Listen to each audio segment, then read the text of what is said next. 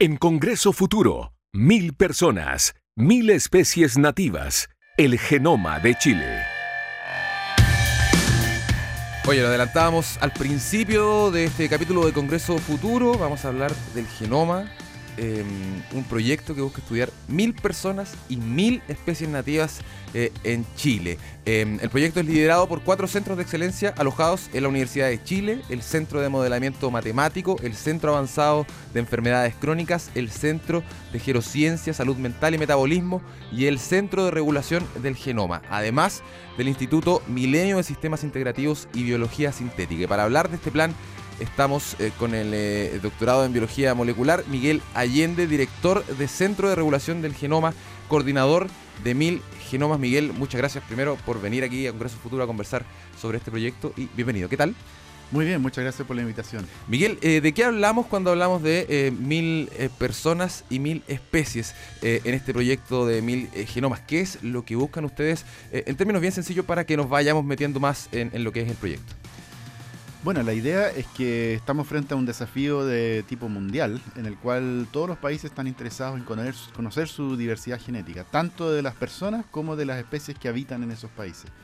Entonces en Chile, eh, dado que tenemos una comunidad de científicos que es capaz de mirar estas cosas, como nosotros, eh, decidimos lanzar este proyecto en el cual vamos a partir con una meta no muy ambiciosa. A nivel mundial se están hablando de millones de genomas, así que en realidad mil no es tanto pero al mismo tiempo nos va a permitir tener una idea de cuál es la diversidad genética de nuestra población, que puede tener aplicaciones importantes en salud, por ejemplo, y también de nuestra biodiversidad, que recién ustedes están hablando de que se creó este servicio, ¿no es cierto?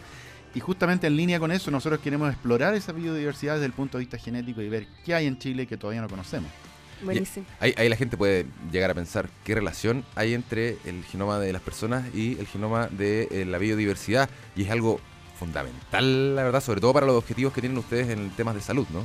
Es fundamental porque en realidad todos los seres vivos nos relacionamos unos con otros, entonces es re importante poder tener eh, ideas acerca de cuáles son nuestras características y que nos van a predisponer a ciertas cosas y cómo el medio ambiente influye sobre eso. Y el medio ambiente no solo incluye las condiciones físicas de nuestro país, sino que también a los organismos que nos acompañan.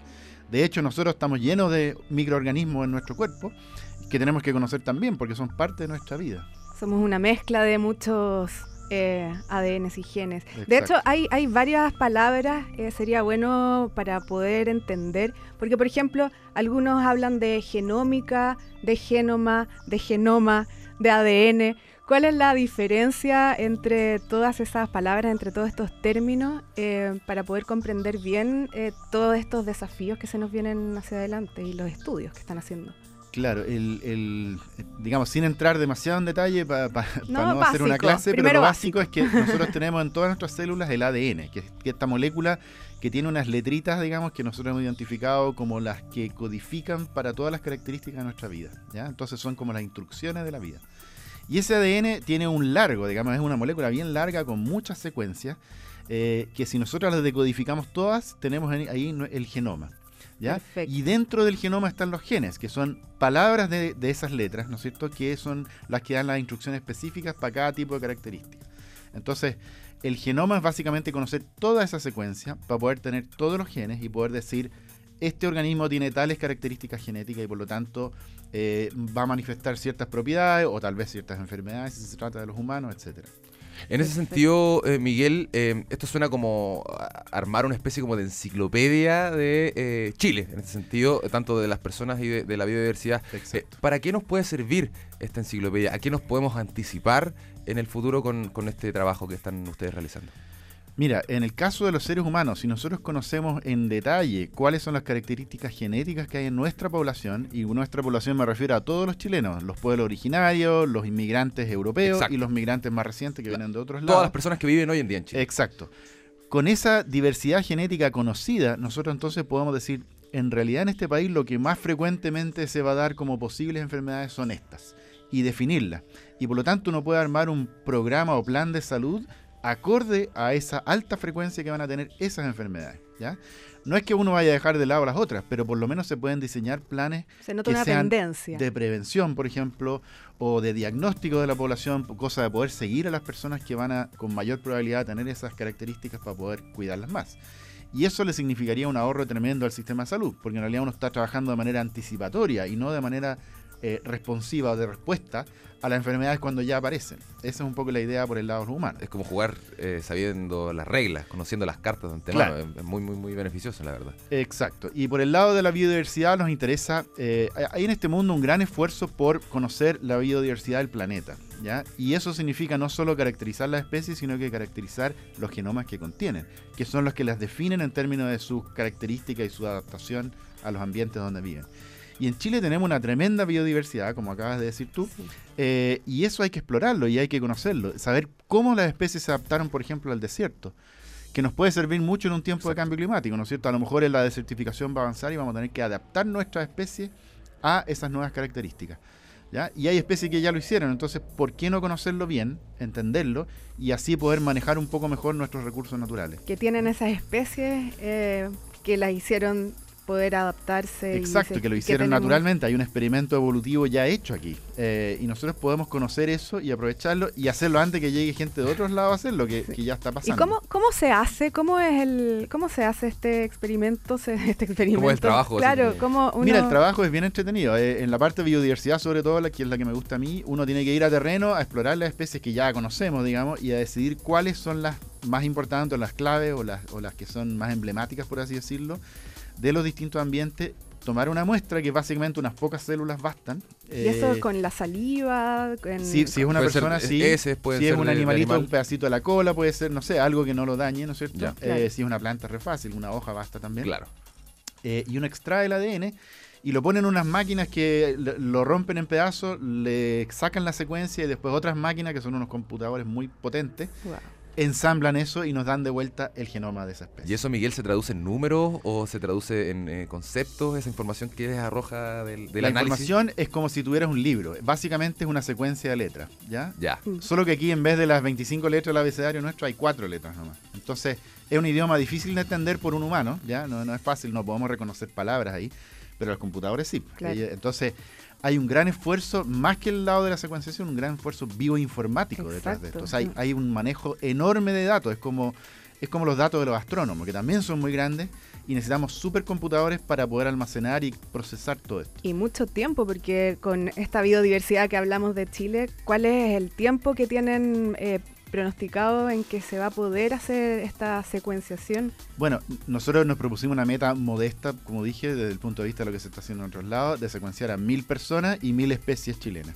¿ya? Entonces, y eso pensamos que se puede hacer en alrededor de cuatro años. No, no es una cosa monstruosamente grande ni lenta. pensé que iba a ser mucho más. Claro, eh, pero hay que pensar que las tecnologías están avanzando muy rápido y cada vez es más barato y más fácil hacer esto. Entonces, por eso creemos que es crítico para nosotros hacerlo ahora, aquí, porque en el mundo, como se está avanzando tan rápido, están empezando los países más desarrollados a explorar lo que hay en el mundo subdesarrollado, ¿ya?